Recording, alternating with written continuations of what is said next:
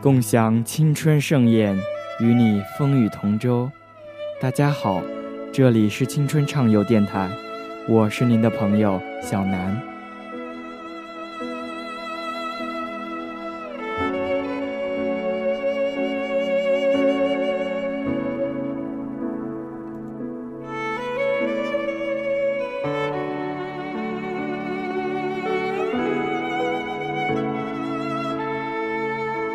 晚上浏览知乎，看到这个问题：最孤独的时刻是什么？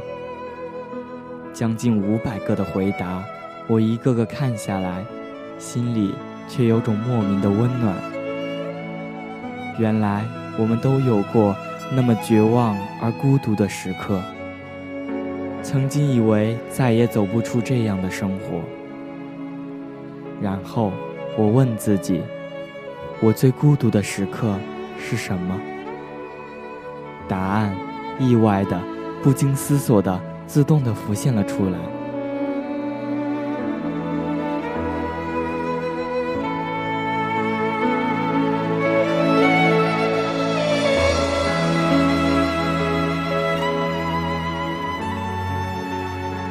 跑去日本的第二年暑假，很多好友都离开了这座城市。我的两个亲密室友，也一个去了京都，一个去了大阪。于是开始了真正的一个人的生活。除了看一些好玩好笑的事，想分享给他们，突然发现他们不在时，会有些落寞。其他的也还好。从小到大，我似乎都没有什么独处的时候，一直都是呼朋引伴，热闹达观。这种难得的独自生活的机会，对我来说还是新鲜的。尝试研究菜谱，装饰家里，也别有一番风味。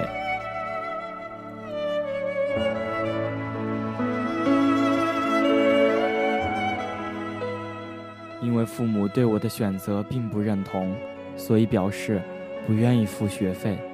我一怄气，于是暑假自己找了三份工作。准备用一个暑假的时间赚足学费。拉面店、便当工厂、明太子店，除了家附近的拉面店每天都要去，其他两份都是派遣，所以呢，一开始也并不是很累。但有一个星期三，工作全都挤一块了，几乎要连续着从醒来做到凌晨，非常的疲惫。有一个晚上。从郊区的便当工厂打工回来，要经过一个高架桥，扛着自行车下来。那天晚上困顿非常，自行车正要下阶梯时打了个滑，直接从上面滚了下去。我一个机灵，快速反应往后弹出，身子重重地摔在地面上，不能动弹。我全身都疼，但又困又累。好想打个电话跟谁呼救，才发现最亲近的人都已经不在身边了。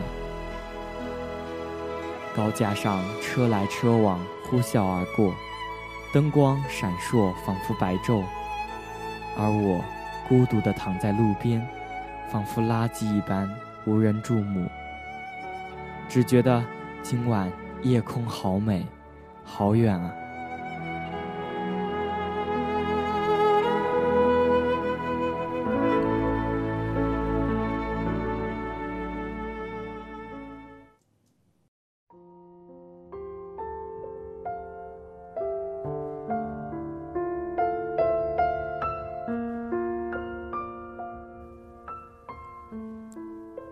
当时觉得，可能就这么死在异国他乡了吧。然后父母得知我的消息却是死讯，就觉得异常难过，在走马灯一般的回忆中沉沉睡去。我不知睡了多久，醒来还是很痛，一瘸一拐的走下天桥拿自行车，所幸质量还是不错的，不是摔得很厉害。于是独自推着车回几公里外的栖息地。那一路我什么都没想，只觉得出乎意料的平静，还为自己的坚强暗暗自豪。然而走到公寓楼下，楼下的日本老奶奶看我走路不对劲，关心地问我没事吧？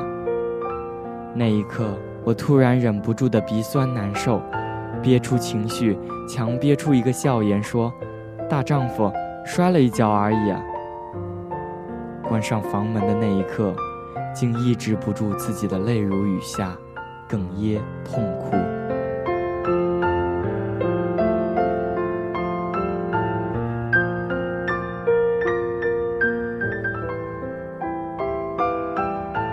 那是我记忆中最彻底的痛哭，最彻底的孤独体验。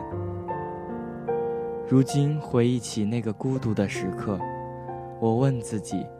为何那天晚上突然泪如雨下？为何就突然孤独了？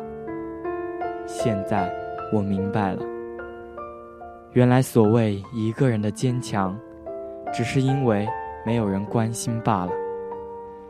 当你想要的观众不在身边，才最孤独。